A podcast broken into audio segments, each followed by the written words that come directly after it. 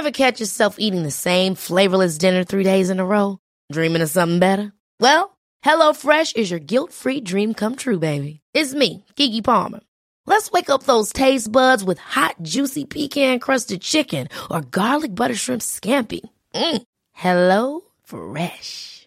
Stop dreaming of all the delicious possibilities and dig in at HelloFresh.com. Let's get this dinner party started.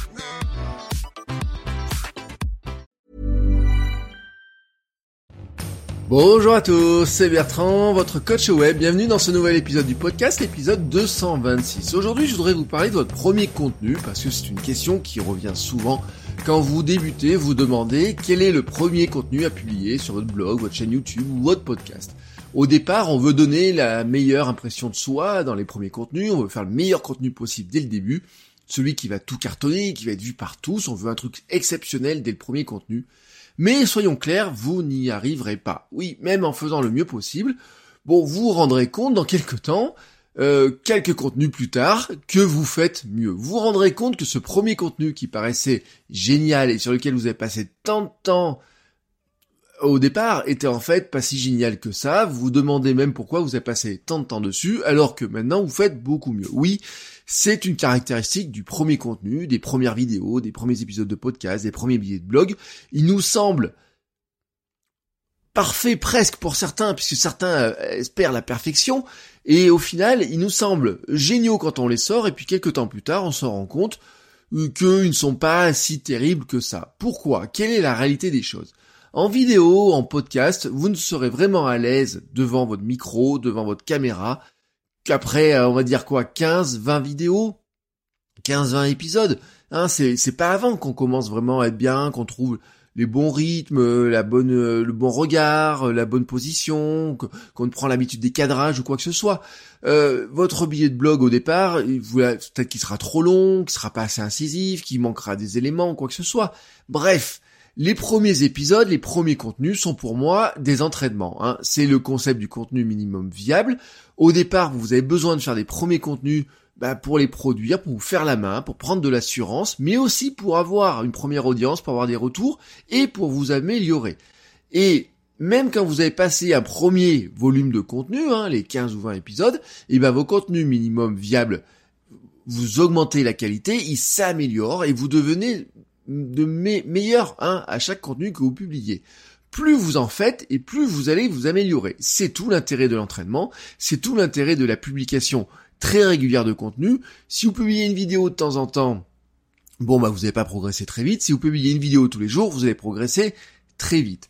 Mais alors, quel est donc le premier contenu à publier? Bah pour moi, il est clair que ce n'est pas forcément le contenu qu'on imagine euh, dans ses rêves, le contenu parfait qui sera un succès.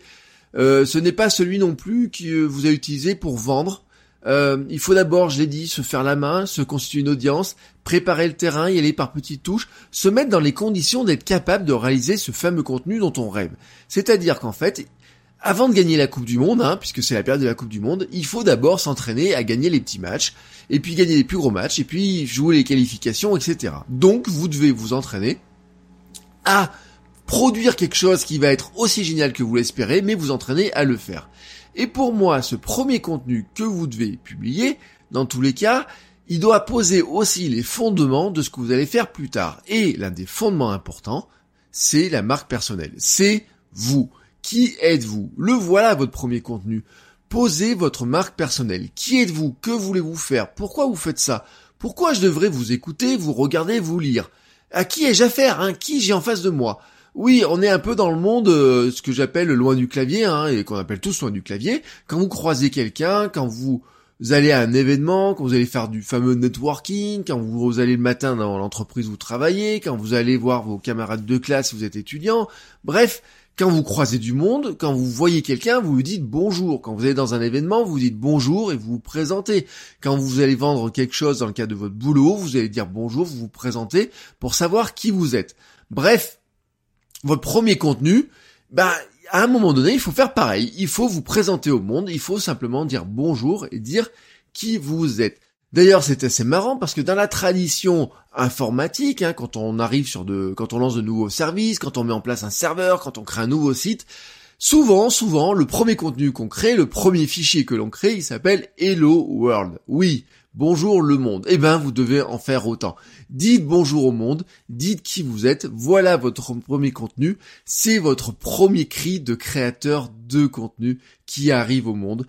Euh, dans ce gigantesque univers des contenus, poussez votre premier cri, mais commencez par dire qui vous êtes. Et ensuite, ensuite, entraînez-vous et petit à petit, vous arriverez à aller vers les contenus dont vous rêvez vraiment. Sur ce, je vous souhaite à tous une très très belle journée et je vous dis à demain pour un nouvel épisode. Ciao ciao les créateurs